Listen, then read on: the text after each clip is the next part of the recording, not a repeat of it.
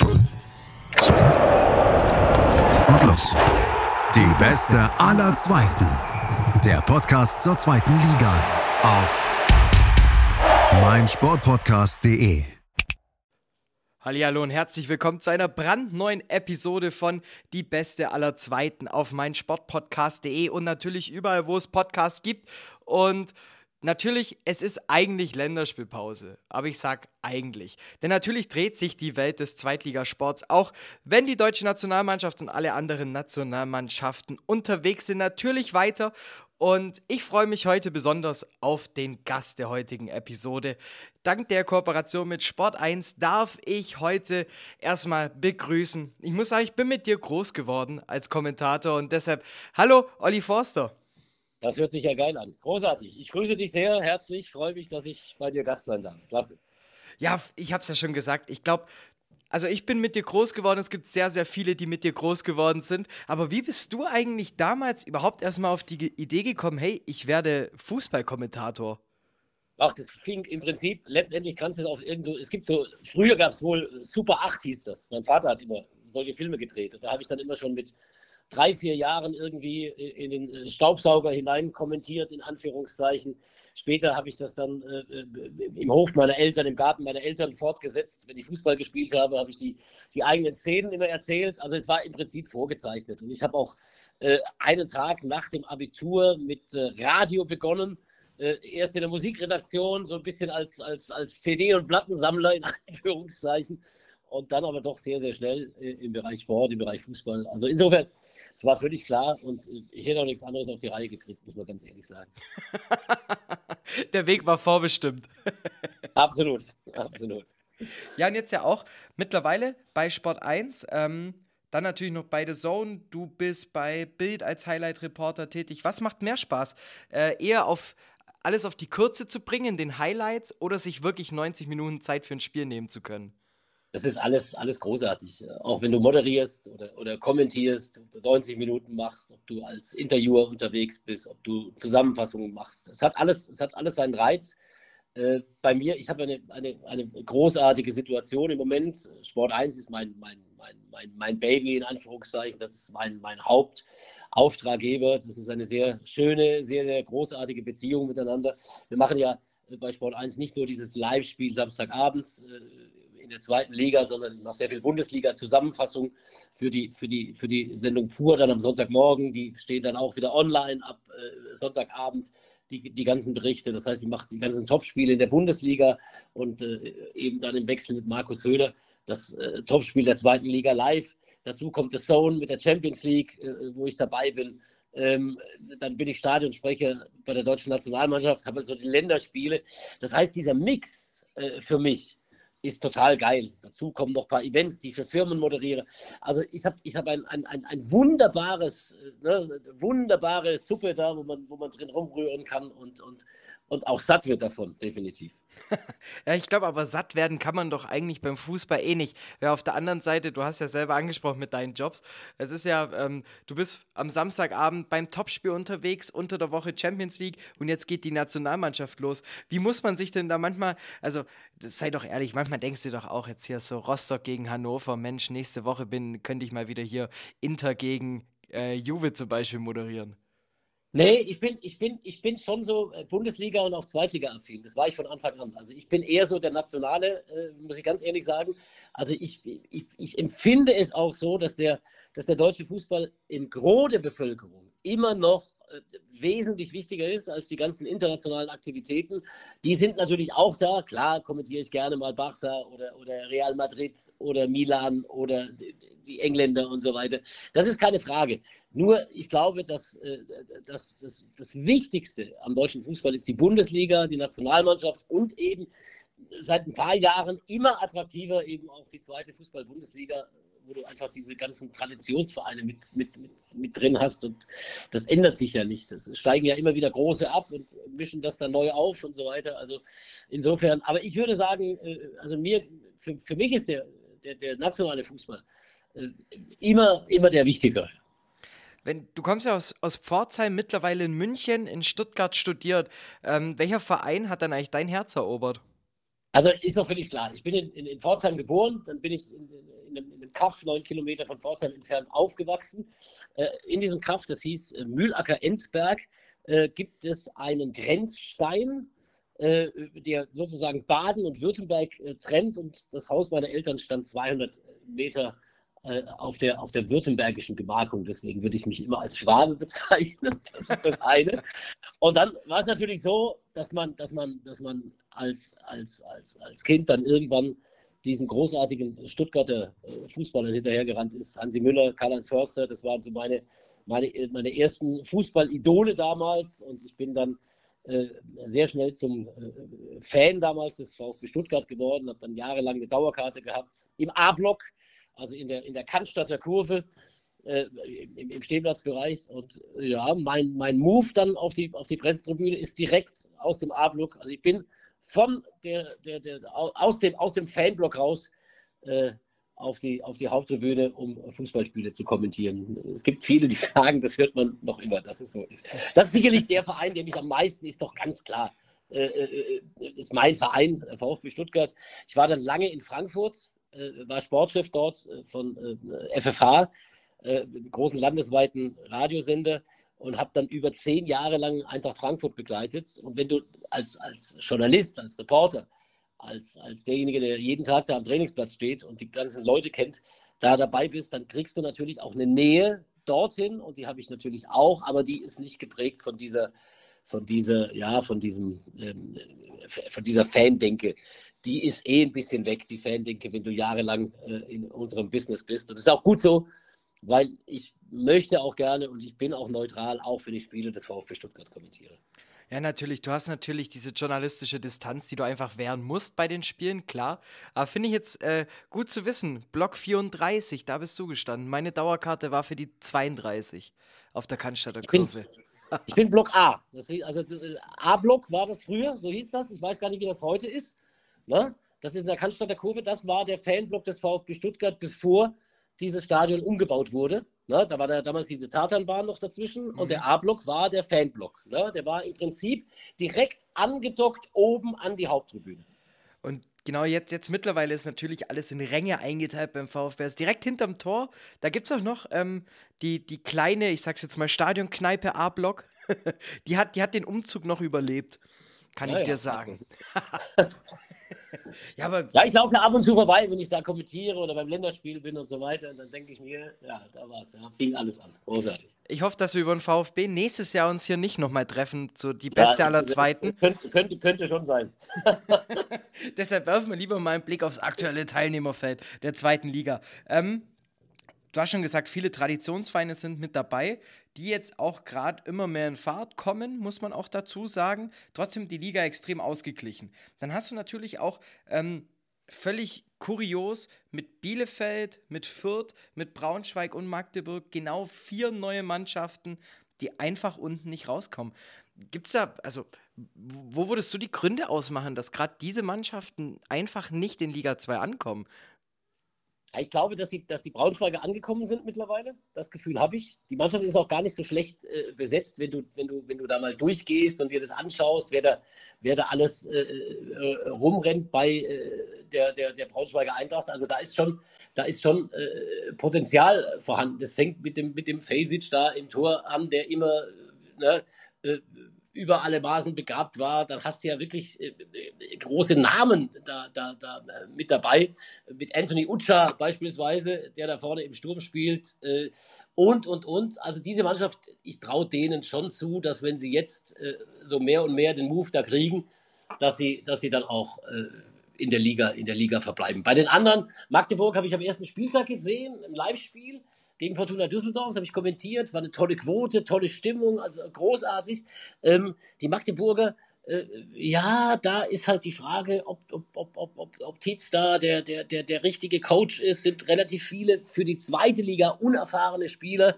Äh, äh das wird sicherlich sehr, sehr schwierig. Fürth, äh, würde ich auch sagen, bisschen stärker. Glaube, auf Sicht kommen die da unten raus. Aber äh, äh, es ist natürlich nicht einfach, gar keine Frage. Im Moment rutscht St. Pauli hinten rein, es rutscht der Club aus Nürnberg hinten rein. Diese Liga hat so viele, so viele Facetten, äh, dass es sehr schwer ist, da eine endgültige Prognose abzugeben. Ich fand es vor allem bei Bielefeld jetzt interessant, am Wochenende zu sehen, wie du ein 3 zu 0, wo du meinst, da ist jetzt alles durch, ähm, mit, mit viel Pech vor dem 4-2 auch noch den Elfmeterpfiff kriegst zum 3-3, ähm, zum Vermutlichen. Also von dem her bei Bielefeld, die überraschen mich völlig in der Hinsicht, dass ich gedacht habe, die Mannschaft kennt die zweite Liga. Der Verein weiß eigentlich, wie Zweitliga-Fußball funktioniert. Ich habe irgendwie das Gefühl, in den Köpfen ist noch nicht so ganz drin. Ja, ich glaube, dass es, also ich fand den Trainer sehr, sehr nett. Ich habe mit dem lange telefoniert, ein sehr netter Kerl, der, der Uli Forte, der dort angefangen hat. Aber ich glaube, dass der überfordert war mit der ganzen, mit der ganzen Aufgabe. Die haben natürlich, die haben natürlich, da haben sie ja dann irgendwann auch den Otikka geholt, dann haben die Janisera, dann haben die Klos, dann haben die Okugawa, Tschatkowski. Das ist ja eine Mannschaft, die eigentlich deutlich über Schnitt unterwegs sein müsste. Ne? Insofern ist das sicherlich interessant, dass es nicht funktioniert hat. Wobei ich auch da glaube, so nach und nach werden die ihre Punkte holen.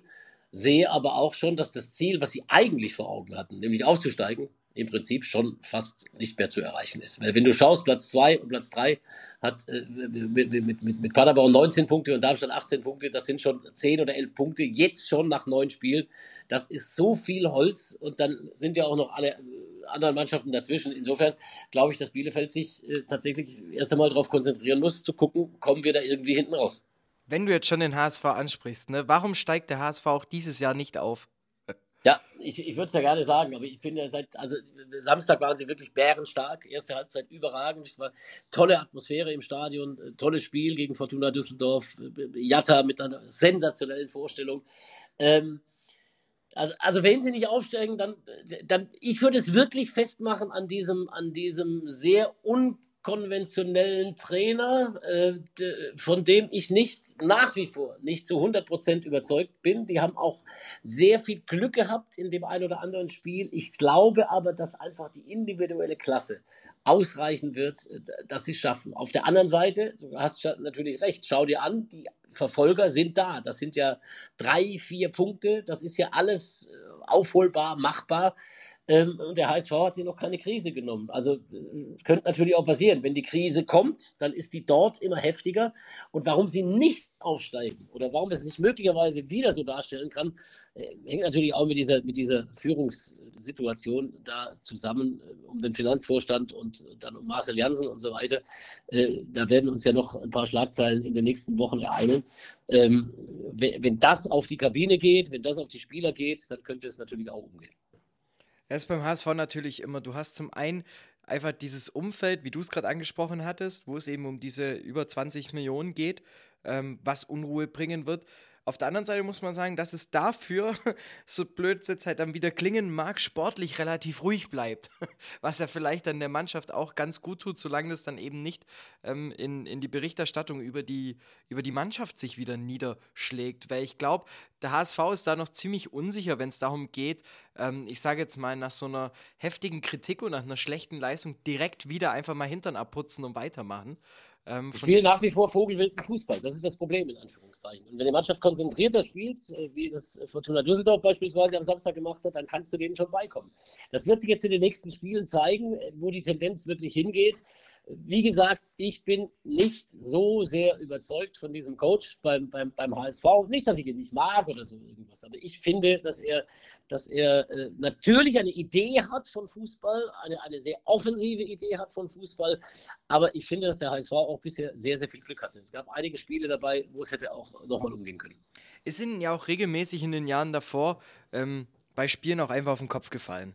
Das muss man auch sagen. Man hat nur, ich habe jetzt gerade so das Gefühl, dass der HSV jetzt eher die Mannschaft geworden ist, die in der 95. Minute noch den Ausgleich macht, als ihn erzielt. Ähm, äh, kassiert, so rum.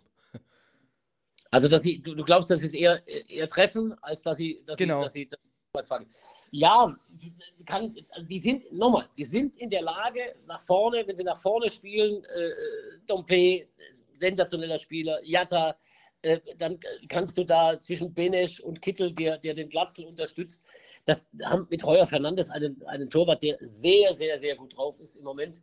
Äh, hochinteressante Mannschaft, gar keine Frage. Hochinteressante Zusammenstellung. Und sicherlich in der Summe äh, in der zweiten Liga das Maß aller Dinge einfach von den Spielern, die da unterwegs sind. Wenn du jetzt Glatze nennst, ähm, dann gibt es zwei Mannschaften, zwei Ex-Vereine von ihm, die am Wochenende auch gegeneinander gespielt haben. Heidenheim gegen Lautern. Ähm, ein Spiel, das ja so durchaus den Rang hatte, derjenige, der gewinnt, wird sich oben weiterhin festbeißen. Jetzt haben beide ja eben nur diesen Punkt geholt. Was, welches Team kann damit besser leben, laut deiner Ansicht nach? Die Heidenheimer sind ja immer so, also, also unglaublich viel Respekt, was der Schmidt da veranstaltet seit 15 Jahren. Das ist ja Wahnsinn. Ich habe zuletzt irgendwie so eine Auflistung gesehen, wer, wie viele Trainer alle anderen hatten. Auch ein unfassbar netter Mensch. Ein, einer, der sich, wir haben letztes Jahr ein Live-Spiel gehabt, Heidenheim gegen Werder Bremen, das durfte ich kommentieren. Wunderbar dort äh, auf der Ostalb unterwegs zu sein, heimatnah in Anführungszeichen. Und da hat er sich also auch, das habe ich in der Form noch nie erlebt. Also ich bin mit vielen Trainern relativ gut und sehe gerade, gerade in der zweiten Liga, gerade mit so Daniel Thune zum Beispiel, auch ein super Typ. Aber Schmidt äh, ist natürlich einer, der, der, äh, der sich dann wirklich 90 Minuten oder, oder noch mehr Zeit für mich genommen hat in der Vorbereitung und so weiter. Ne? Also einfach eine Type ohne Ende. Äh, und äh, das, was die da managen, machen, tun, das ist nach wie vor sensationell. Aber ich habe auch das Gefühl, sie haben immer wieder solche Spiele drin wie gegen Kaiserslautern. Lautern spielt zu 10, dann musst du dieses Spiel am Ende für dich entscheiden. Ja? Und dann musst du da 2 zu 1 gewinnen. Insofern ist das eher ein Rückschlag für Heidenheim als für den ersten FC Kaiserslautern, wo der Straßenköter schlechthin, Dirk Schuster, sensationell Trainer ist. Es gibt keinen, der besser zum ersten FC Kaiserslautern passt wie Dirk Schuster. Sensationeller Typ, überragender Kerl. Und äh, ich habe am Anfang der Saison gesagt, passt mal auf, vielleicht schafft Kaiserslautern das, was sie schon mal geschafft haben, als sie nämlich aus der zweiten Liga aufstiegen und äh, dann deutscher Fußballmeister wurden. Wer weiß, äh, vielleicht äh, wird dieses Märchen auch fortgeführt, obwohl ich nicht wirklich, es war so ein bisschen so eine Spielerei in Anführungszeichen, äh, diese Aussage, obwohl ich nicht zu 100% davon überzeugt bin. Aber was Schuster da veranstaltet, was der Betze veranstaltet, fast 40.000 bei jedem Heimspiel, das ist brutal. Ja, ist auf jeden Fall eine Mannschaft, die von der Kulisse her ein Verein, der auch einfach in die erste Liga mit reingehört. Also hat ja auch natürlich, es ist ja auch schon mal schön zu sehen, einfach auch, dass der, KS, äh, dass der FCK einfach auch aus Liga 3 wieder hoch ist was ja auch äh, extrem mit, mit Dirk Schuster ja auch verrückt war, dass du sagst, vor dem Einspieltag, vor der Relegation, ich, ich wechsle den Trainer. Also das war ja schon sehr, sehr hohes Pokern. Ja, aber die wussten dort, dass mit dem alten Trainer das nicht hätte funktioniert. Und dann haben sie vollkommen richtig gehandelt und haben diese, diesen, diesen Trainerwechsel vollzogen und haben dann den Aufstieg auch geschafft. Das war eine richtige Entscheidung. Aber es sind halt auch schon wieder sieben Punkte Rückstand bisher auf den HSV. Ich glaube auch nicht, dass das Lautern den Durchmarsch schafft. Aber ich bin mir ziemlich sicher, dass diese Mannschaft dies Jahr nichts zum Abstieg zu tun haben wird. Also ich glaube, das wird so eine schön ähm, ruhige Saison, wo du dann irgendwann mal fünf Spieltage vor Schluss weißt, du gehst nicht mehr runter und dann beendest du die Saison auf Rang 8, 9. Das kann ich mir sehr gut würde vorstellen. würde ich, würde ich, würde ich unterstreichen und wäre ein unglaublich großer, toller Erfolg für den FCK. Es ist fantastischer, fantastische Fans, die ganze Pfalz, wenn du da hinfährst über Frankenstein, heißt so ein Dorf da auf dem Weg zum Betze in Richtung Kaiserslautern, da ist ja überall sind die rot-weißen Fahnen. Äh, das ist ja eine, eine Identifikation, die ist ja unfassbar. Vor allem auch die Sicht aus dem Presseraum auf, die, auf diese Stadt dann auch runter, weil du ja eben auch so das, schön ja. weit oben bist, ein Träumchen. Auch das, absolut. Ja, dann vielleicht noch eine Mannschaft, äh, auf die ich noch ein bisschen eingehen möchte. Und zwar ähm, Darmstadt 98, letztes Jahr ja wirklich ein unfassbares, ja fast ja schon tragisches Finish des Teams. Ähm, jetzt schon wieder auf Rang 3. Ähm, war das für dich von Anfang an irgendwie abzusehen, dass Darmstadt diese Stehauf-Mentalität hat und sich auch nicht, ja, hat einfach kleinkriegen lassen von, von diesem letzten Spieltag der letzten Saison? Ja, die waren so nah dran. Wir waren dort mit Sport 1 noch beim, ich glaube, 6-0 gegen Aue. Das war, war glaube ich, schon im Mai. Entweder Ende April oder ich glaube Anfang Mai war es äh, wo dieses ganze Stadion ja geträumt hat und gehofft hat. Und dann sind sie nach Düsseldorf gefahren, eine Woche drauf und haben dort den Aufstieg verspielt. Pfeiffer ist weg, das tut ihnen ein bisschen weh, aber äh, der Trainer Thorsten Lieberknecht hat das äh, schon clever gemacht mit dem äh, Manu, der vorne jetzt neben Tietz spielt. Äh, sind eingespielt ohne Ende. Ähm, haben, das ist wirklich so eine Zweitligatruppe, ja. Ne, mit diesen ganzen, mit diesem Kempe und mit dem Holland und was weiß ich, wer da alle, Jasula, wer da alles rum, rumrennt. Das sind, das sind Leute, die da über Jahre da gespielt haben in dieser Liga. Dazu Thorsten Lieberknecht, der diese Liga auch total kennt, der äh, auch da sensationell hinpasst. Äh, also ich finde toll, was sie machen und ich habe es auch erwartet, dass sie es machen. Ich habe nur drauf geguckt, wie kompensieren sie das mit dem, mit dem, mit dem, mit dem, mit dem Sturm, mit dem Abgang und wer steht da dann neben Tietz, wie kriegen sie das hin? Aber sie gewinnen ihre Spiele in schöner Regelmäßigkeit und müssen nur aufpassen, dass sie am Ende des Tages einfach den Versuch unternehmen, um, äh, um, um eben nicht äh, äh, wieder auszufallen aus diesen Rängen da vorne. Aber ich traue es ihnen absolut zu. Ich sehe Darmstadt hinter dem HSV am Ende einlaufen. Jetzt muss ich dich so kurz vor Schluss noch fragen. Was war eigentlich so dein schönster Zweitligamoment? Ach, es gibt so viele geile Momente in der, in, der, in der zweiten Liga, aber es gibt natürlich einen legendären Zweitliga-Moment, den kann man ja heute noch nachgucken in der Premiere, damals Premiere-Konferenz. Äh, heute heißt es äh, der Laden ja Sky.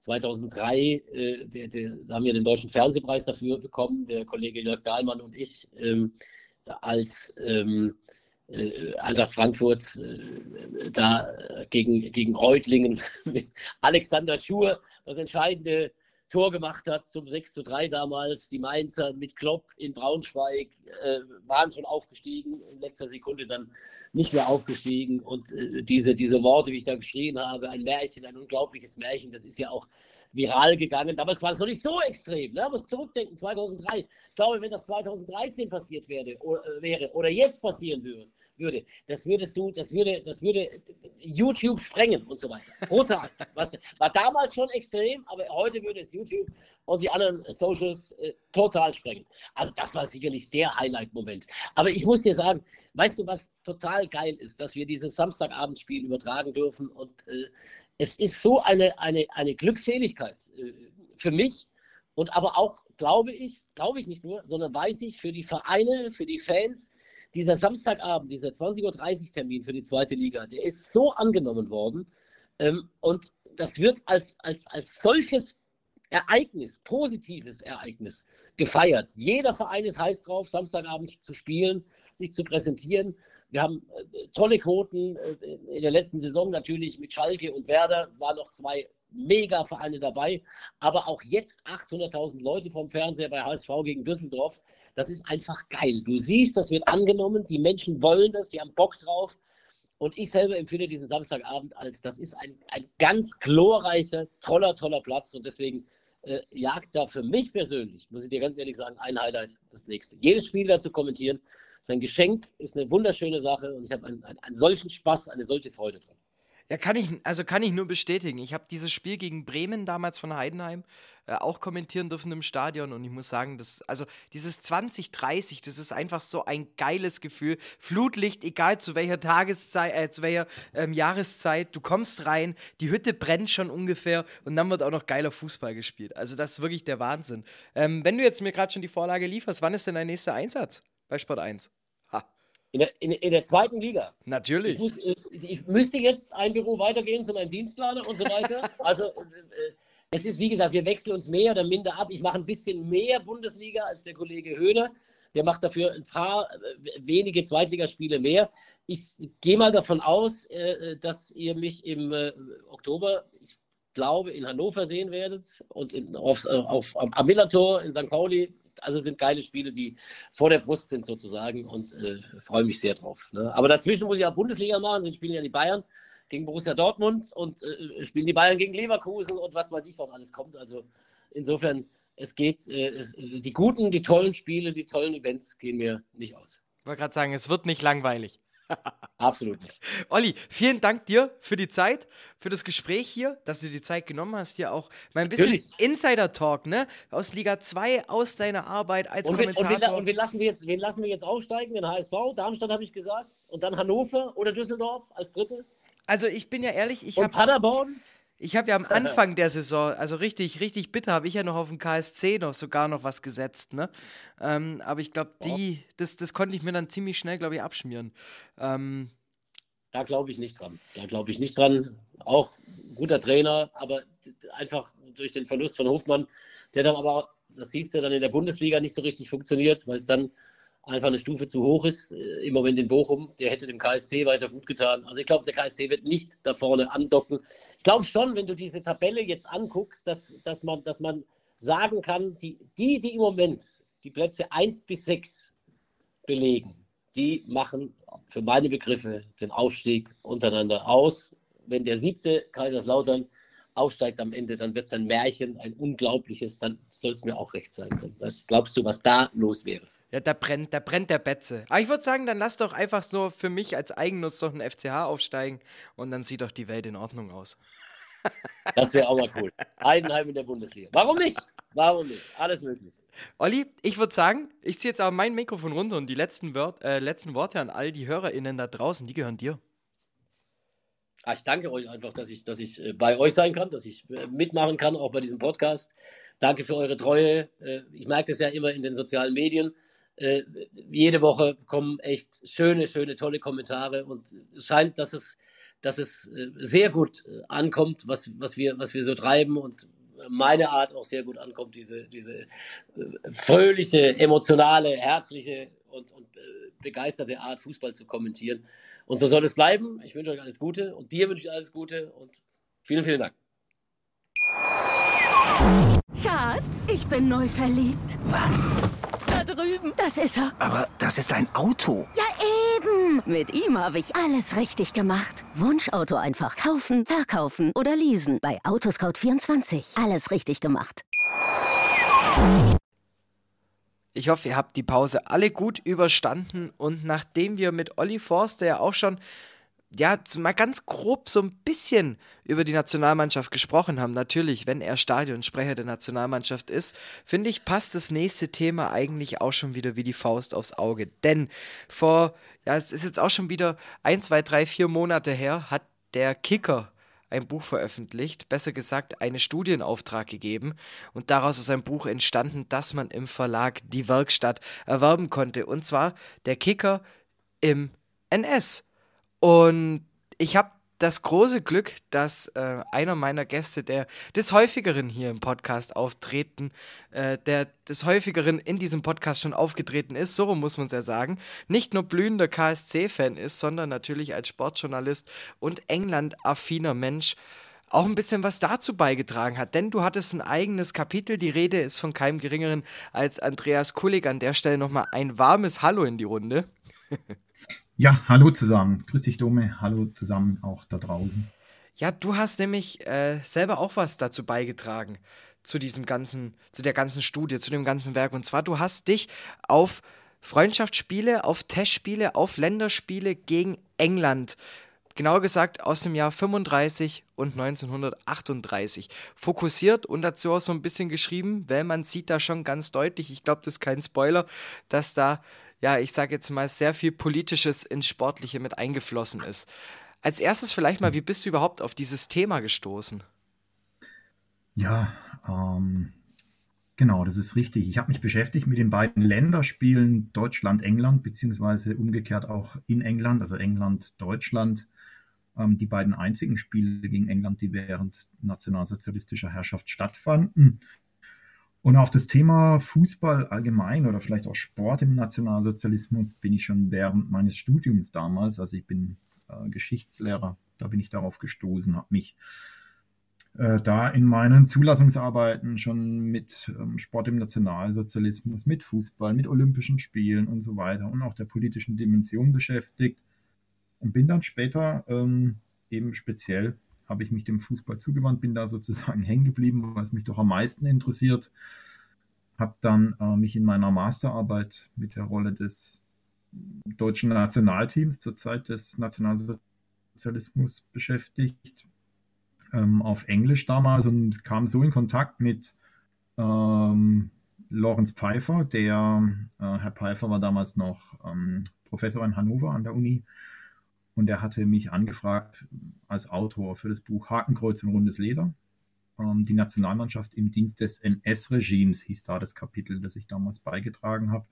Ja, und jetzt hat er mich eben auch für die Kicker-Studie ähm, kontaktiert. Und ähm, dort habe ich dann ähm, eben das, wie du schon gesagt hast, das Kapitel über die beiden Länderspiele gegen England beigetragen, beziehungsweise geschaut, wie der Kicker in seiner Berichterstattung mit England und dem englischen Fußball gegangen ist. Einig furchtlos treu ist ja auch der Titel des mhm. Buches. Ähm, inwiefern war denn der Kicker einig furchtlos und treu, ähm, vor allem in der Zeit des Nationalsozialismus in Hinblick auf die Spiele gegen England? Ja, einig furchtlos treu, das ähm, ist äh, entnommen einer Überschrift des ähm, Hauptschriftleiters, hat er sich genannt äh, Müllenbach im Kicker, der hat äh, nach dem deutschen Einmarsch, also nach dem Überfall auf Polen, ähm, geschrieben, eben das deutsche Volk sei einig, furchtlos, treu. Und daran sieht man eigentlich auch schon, dass ähm, letztendlich augenblicklich ähm, der Krieg nach dem Überfall auf Polen Einzug in den Kicker erhalten hat. Und das hat auch schon vorher sich ähm, ja, abgezeichnet oder es war auch vorher schon so, dass der Sport ähm, nach der Machtübernahme immer weiter in den Hintergrund gerückt ist, ähm, politische Dimensionen deutlich zugenommen haben, politische Berichterstattung, ähm, ja, eigentlich trifft es nicht, politische Propaganda ähm, große Teile des Magazins eingenommen hat. Ähm, und genau, so kam es dann eben auch zum Buchtitel später. Also das ist angelehnt an diese Überschrift Einig, furchtlos treu im Kicker wenn man jetzt gerade diese Länderspiele hernimmt, das erste 35 war gegen Ende des Jahres ich, in mhm. England bei Tottenham Hotspurs im Stadion. Ähm, und man sieht ja auch schon im Kapitel direkt, ähm, wie da die Propaganda schon rangetrieben wurde. Zum Beispiel allein nur durch die Zehntausende, die ins Stadion kommen. Und äh, ja. da wurde ja schon die Schifffahrt dahin als das größte Event bezeichnet. Mhm. Genau, ja, also die Nazi-Propagandamaschine lief da auf Hochtouren. Ähm, es sind über 10.000 deutsche Anhänger nach London gereist, laut zeitgenössischen Berichten aus England. Ähm, da ist auch die Rede von dem Wort, die Anhänger sind eingefallen tatsächlich. Ähm, und die letztendlich hat der Verband auch überhaupt keinen Hehl daraus gemacht, dass das als eine Riesenpropaganda genutzt werden soll. Und man hat da Reklame betrieben. Und äh, einer der ähm, Funktionäre hat in seinem Gastbeitrag, Hedige heißt der Funktionär, auch gesagt, ähm, man wolle dort die Visitenkarte des neuen Deutschlands abgeben. Und das Spiel fand statt im Dezember 35 an der White Hart Lane, ähm, hast du ja schon gesagt. Und ja, war für den Kicker ähm, ein, ein, ja, ein, ein, ein Freudenfest sozusagen, ein, ein Spiel, das zu überschwänglicher Berichterstattung ihn verleitet hat, auf das er sich sehr gefreut hat, dass auch viele Tage und auch viele Ausgaben lang die Berichterstattung im Kicker letztlich dominiert hat gab ja dann sogar eine Sonderausgabe und man darf mhm. ja auch, um das Ganze jetzt auch mal sportlich einzuordnen, nicht vergessen, die Engländer waren ja dem deutschen Fußball gerade in den, ich würde jetzt mal sagen, bis hin, ja, wahrscheinlich bis zu den 60er Jahren durchaus überlegen. Also von dem her war es ja auch durchaus interessant zu sehen, inwiefern sich dieser Sprech in der Vorberichterstattung ja schon gewandelt hatte, dass man sich ja, wenn man die Auszüge und die Quellen liest, ja wundert, war denn da eigentlich England fußballerisch den Deutschen unterlegen? Ja, also man hat, ähm, es gab vorher schon ein Testspiel 1930, das ging 3-3 aus und darauf hat man natürlich auch so ein bisschen aufgebaut. Das war durchaus eine Überraschung, dieses 3 zu 3. Und der englische Fußball galt dem Kicker ähm, schon immer als Vorbild und als besonders bewundernswert und nachahmenswert. Und da schwang dann schon immer die Hoffnung, Hoffnung mit, dass man da ähm, ja, was mitnehmen könnte in England, ähm, auch zeigen, wie gut man doch ist und ähm, dort eben, wie gesagt, seine Visitenkarte abzugeben. Ähm, ja, am Ende hat es aber nicht gereicht. Ähm, und der Kicker hat dann auch geschrieben, also 13-0 ging das Spiel aus für England. Ähm, sie waren ein wenig überrascht und hatten eine noch größere Leistung erwartet. Man darf ja auch das nicht. Muss man sagen, das war ein Zitat von ähm, Eddie Hapgood, dem englischen Captain, den der Kicker zitiert hat. Also sowohl der Kicker als auch Hapgood hatten sich da mehr erhofft, warum auch immer. Es hat ja auch nochmal einen anderen Grund, warum es jetzt ja auch mit der White Hart Lane ein sehr, ich würde jetzt fast schon sagen, impulsantes ähm, Spiel war, weil man darf ja nicht vergessen, an der White Hart Lane damals, du hast auch in deinem Bericht geschrieben gehabt, ein sehr großes jüdisches, äh, jüdisches Viertel anbei, sehr viele Fans von Tottenham, damals jüdische Anhänger und jetzt kommt Nazi-Deutschland in dieses Stadion. Ja, ähm, das war damals auch so ein bisschen als Affront natürlich aufgefasst worden.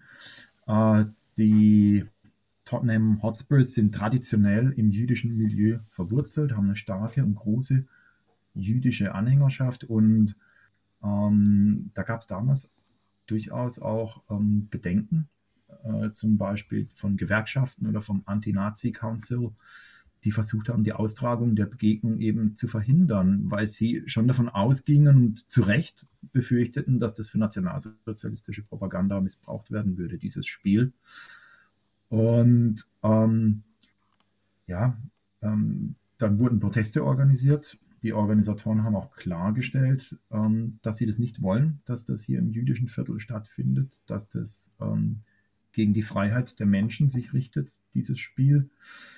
Ähm, konnten die Austragung aber nicht verhindern. Das Spiel hat stattgefunden und ähm, unter Aufsicht von ausreichend Polizei und äh, auch unter scheinbar äh, Polizisten von Scotland Yard, die sich unter die Mannschaft geschmuggelt haben, unter die deutsche Mannschaft, um politische Demonstrationen ja, sozusagen zu verhindern.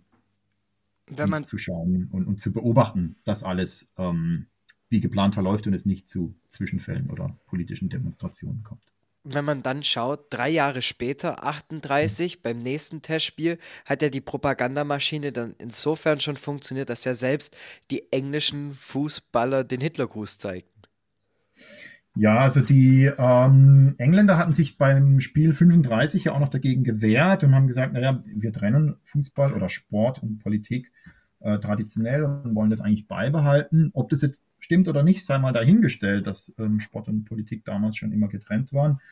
Äh, aber wir wissen, das Spiel hat stattgefunden. Und eben knapp drei Jahre später oder zweieinhalb Jahre später hat im Berliner Olympiastadion dann das Rückspiel mh, hm, ja, stattgefunden. Und das hat äh, auch der DFB ähm, wieder genutzt, um seine Propagandamaschine in Gang zu bringen, beziehungsweise der DFB, das war damals dann das Reichsfachamt Fußball.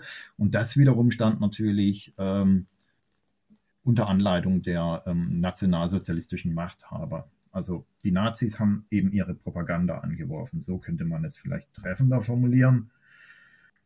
Und ähm, das hat dazu geführt, dass ähm, auch die Engländer bei der Hymne ähm, den Hitlergruß gezeigt haben.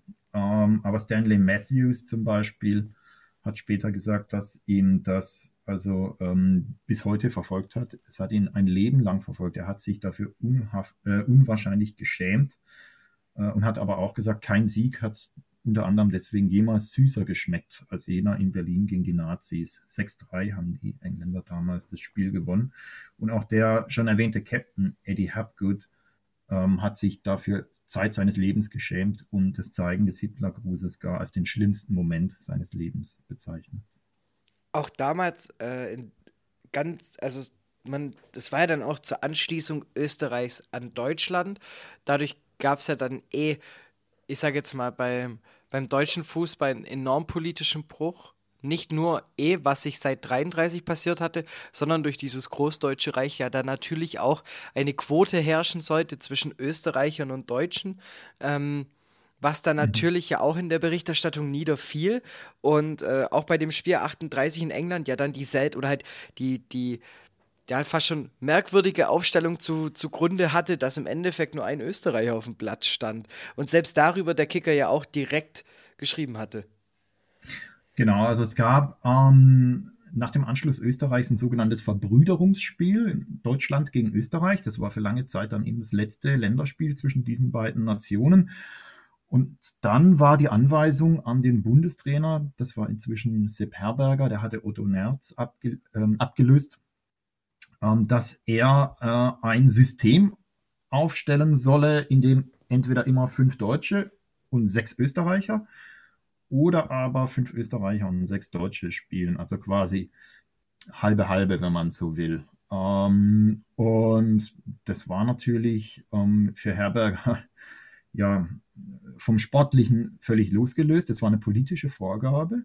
Er selbst hat das Projekt dann immer als Wiener Melange mit preußischem Einschlag bezeichnet. Und ähm, ja, ist dieser politischen Order aber letztlich gefolgt und hat ähm, überraschenderweise kurz vor dem England-Spiel die Anweisung bekommen, äh, eine andere Mannschaft aufs Feld zu schicken, ähm, nämlich zehn deutsche Spieler und das ergänzt durch einen Österreicher, das war der Stürmer Pesser von Rapid, Rapid Wien. Und das hat er dann auch getan und ähm, hat im Olympiastadion dann eben nicht diese Parität von 5 zu 6 aufs Feld geschickt. Und äh, im Gegenzug hat man, um die Österreicher, glaube ich, so ein wenig zu besänftigen, gegen Aston Villa einige Freundschaftsspiele absolviert. Und dort hat man dann zehn Österreicher und nur einen Deutschen aufs Feld geschickt. Um nochmal zurück auf die Geschichte und äh, auf mit den Spielen gegen England, noch allgemein über die Berichterstattung von der englischen Insel ähm, zurückzukommen, änderte sich ja alles ab dem 3. September 39. Mhm. Ja, also die Engländer, ich habe es ja schon gesagt, die wurden vorher als große Vorbilder immer bezeichnet, ähm, als nachahmenswerter Fußball wurde der englische Fußball genannt. Ähm, das waren wirklich ähm, ja, sportliche Vorbilder. Ähm, dann kam der deutsche Überfall auf Polen und auf einmal drehte sich in der Sportberichterstattung auch komplett der Wind. Ich habe schon gesagt, es hat sehr viel Politik und Propaganda Einzug erhalten.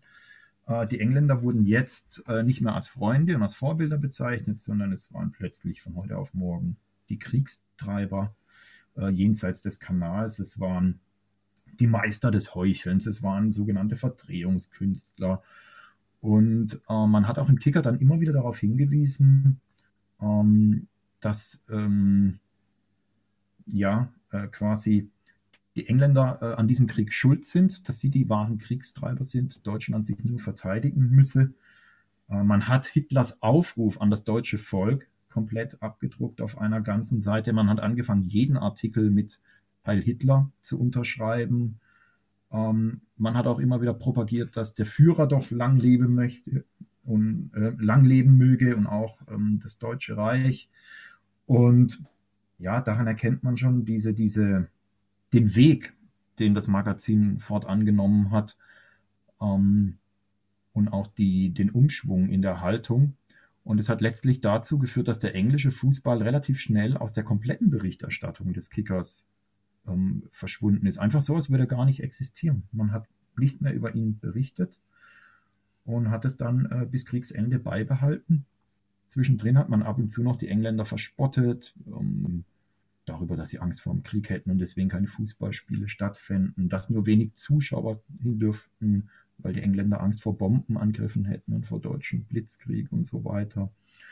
Und dann hat man sich in Karikaturen noch über die Engländer lustig gemacht. Und dann hat man es eben ganz eingestellt und hat nicht mal mehr das getan und hat den englischen Fußball und England an sich komplett ignoriert.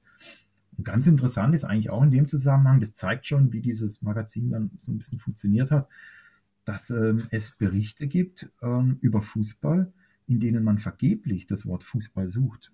Und ähm, letztendlich ist dann nur eine politische Dimension dann noch vorhanden was jetzt so ein bisschen den Rahmen sprengen würde, deshalb schneide ich das nur mal ganz kurz an. Es ist ja auch ganz interessant zu sehen, gerade auch wenn man jetzt ähm, zu Beginn des Buches ja auch sich die Gründungsgeschichte des Kickers dann nochmal vor Augen hält, wer im Endeffekt der erste Herausgeber war, Chefredakteur, ähm, wie schnell sich dieses Blatt nach der Machtübernahme 33 ähm, der Nazis auf einmal auch als extrem systemtreu gezeigt hatte. Also es war ja noch schon weit vor dem Schriftleitergesetz, das ja erst ein Jahr später ähm, in Kraft getreten war, war der Kicker ja auf einmal sehr stramm nationalsozialistisch. Ja, der Kicker hat sich da vielen ähm, Sportvereinen auch angeschlossen, vielen anderen ähm, Organen und ähm, ja, öffentlichen, ja, wie soll man sagen, öffentlichen Organen eben, ja. Äh, und hat in vorauseilendem Gehorsam, wenn man so will, äh, eine Gleichschaltung betrieben, sich auf die politische ähm, Gleichschaltung, äh, auf die Ebene der politischen Gleichschaltung begeben hat. Du hast gerade gesagt, sein Gründer und, und ähm, ja, seinen jahrelangen Herausgeber ähm, nicht mehr gewürdigt. Das war Walter Bensemann, der musste äh, nach der Machtübernahme emigrieren, weil er jüdischer Herkunft war. Man hat ihn dann aus dem Impressum komplett gelöscht und äh, versucht ihn eigentlich auch jahrelang wirklich totzuschweigen und gar nicht mehr ähm, an ihn zu denken. Und erst in den 1990er Jahren, also weit, ja, knapp 50 Jahre nach Kriegsende, hat man sich wieder an ihn erinnert äh, und ist dann, ähm, hat sich seiner besonnen, wenn man so will, und diese wahnsinnige Leistung, die er ja für dieses Magazin auch erbracht hatte und für den deutschen Fußball ähm, gewürdigt. Und ja, da kann man vielleicht schon sagen, dass da ein Prozess natürlich auch beim Kicker angestoßen wurde, die eigene Vergangenheit mal aufzuarbeiten. Und ähm, so ist es jetzt schon das erste äh, Sport, die erste sportpolitische Zeitschrift Deutschlands, die ähm, ja, ihre Rolle im Nationalsozialismus hat aufarbeiten lassen. Und das ist natürlich ähm, wertvoll, wichtig und hoffentlich auch ein, ein, Anstoß für andere, dem Beispiel zu ja, folgen. War ja jetzt, man muss ja sagen, nicht ganz zum Jubiläum. Ne? Geplant war ja 2020 zum 100-Jährigen. Mhm ähm, hat sich dann natürlich aufgrund von Pandemie etc. etc. alles noch ein bisschen verschoben gehabt. Aber jetzt, du hast schon gesagt, das erste Magazin, das sich dann auch wirklich mal mit der eigenen Vergangenheit während der NS-Zeit beschäftigt hat, Stud mhm. also Studien in Auftrag gegeben hat, auch nicht selbst probiert hat, irgendwie mal an der Oberfläche zu kratzen, sondern wenn man das Buch, das ja dann doch über 300 Seiten stark ist, dann auch mal in die Hand nimmt, merkt man dann schon, dass es da einiges gibt. Ähm, ich selbst war extrem überrascht auch über die ganzen Lebensläufe. Also man sieht ja auch, was ja auch in einem Zug jetzt kommt, vielleicht nochmal um den Haken auch zu schlagen. Zum Beispiel der Club hat ja auch, ich, ich meine, letztes Jahr angefangen ähm, zu veröffentlichen, ähm, die Nürnberger, über ihre Vergangenheit während der NS-Zeit. Ähm, ja. Ich glaube sogar Bremen hat noch mitgezogen. Also es gibt jetzt, also dieses Verständnis kommt ja eben immer mehr jetzt auch bei den Vereinen hoch. Und dann ist es doch umso interessanter, wenn man ähm, dann immer wieder diese Floskeln hört, so nach dem Motto, Sport und Politik gehören nicht zusammen. Und dann siehst du so etwas und denkst dir, doch eben genau das. Und darauf muss man hinweisen, dass es eben so weit nicht mehr kommen kann. Ja, das ist ähm, richtig und auch wichtig. Und Lorenz Pfeiffer und Henry Warlig, die beiden Herausgeber des Buches, ähm, haben ja auch darauf hingewiesen, dass nach dem Zweiten Weltkrieg diesbezüglich, also bezüglich der Aufarbeitung in Deutschland, so etwas wie eine kollektive Amnesie geherrscht habe. Und ähm, der Sport hat einfach versucht, seine Vergangenheit zu ignorieren. Es ist natürlich bequemer, die erstmal zur Seite zu schieben, als sich ähm, der Verantwortung zu stellen und dieser dann auch bewusst zu sein. Und es hat echt lange gedauert und ich würde sagen, so seit der Jahrtausendwende, also seit gut 20 Jahren, erleben wir aber schon, dass immer wieder eine Aufarbeitung stattfindet, entweder in Sammelbänden oder in Büchern, die Einblick nehmen in den Fußball im Nationalsozialismus oder auch durch ganze Vereine dazu gehören. Ähm, wie du gesagt hast, Nürnberg, Werder Bremen, ich weiß, dass Rapid Wien ein schönes Werk hat über seine Vergangenheit. Ähm, ich glaube, Eintracht Frankfurt hat sich damit sehr intensiv auseinandergesetzt, auch der erste FC Kaiserslautern, wenn ich es richtig weiß, und noch einige andere. Und das ähm, tut der Sache natürlich gut und ähm, trägt dazu bei, ähm, ja, die, die eigene Identität mal zu hinterfragen und zu schauen, äh, welche Verantwortung trägt denn unser Verein eigentlich für die Zeit damals. Und das Gleiche passiert hier auch jetzt auf Ebene des Kicker Sportmagazins und das finde ich durchaus äußerst nachahmenswert. Und an sich, man könnte jetzt ja noch direkt auf ein Großevent im Winter ähm, eine, eine, Verknüpfung ziehen, eben durch diesen Satz, dass Politik und Sport nichts miteinander zu tun haben werden. Ähm, Finde ich auch ganz schön, hat auch die Süddeutsche äh, geschrieben gehabt in ihrer Rezension über ähm, die Kicker-Studie. Ähm, und von dem her, ich will jetzt auch gar nicht mehr auf diese Fußball-WM eingehen.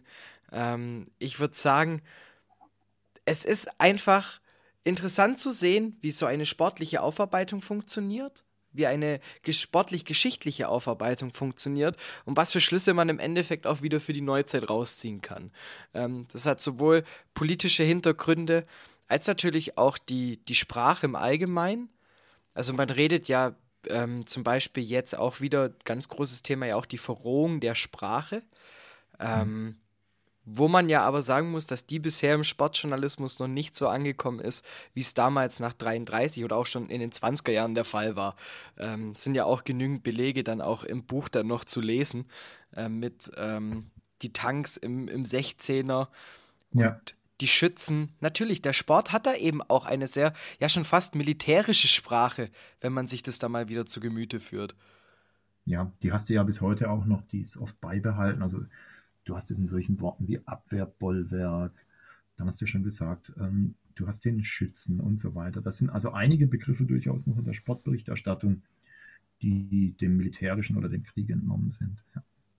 Dann Andi, vielen lieben Dank an der Stelle für die Einordnung. Ähm, ja, einfach auch des, der Länderspielgeschichte in den, gegen England in den 30er Jahren, wie das im Kicker aufgearbeitet worden ist, den Link zu dem Ganzen stelle ich euch natürlich in die Folgenbeschreibung mit rein. Auch auf Twitter und so, ich markiere das Ganze dann nochmal. Ich kann es euch wirklich nur empfehlen, dieses Buch.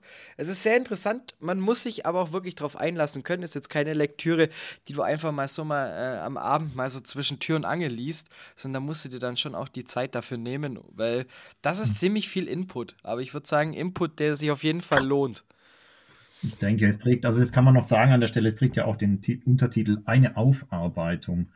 Und genau das ist es auch. Es ist eine wissenschaftliche Aufarbeitung. Es ist kein Roman, keine leichte Lektüre. Und äh, ich möchte an der Stelle aber doch nochmal ganz gern Lawrence Pfeiffer zitieren, der gesagt hat, es ist auch nicht unsere Aufgabe, Institutionen Blumengrenze zu, äh, zu flechten. Und genauso liest sich das Buch auch. Es tut an der einen oder anderen Stelle schon weh, sich mit seiner Vergangenheit auseinanderzusetzen.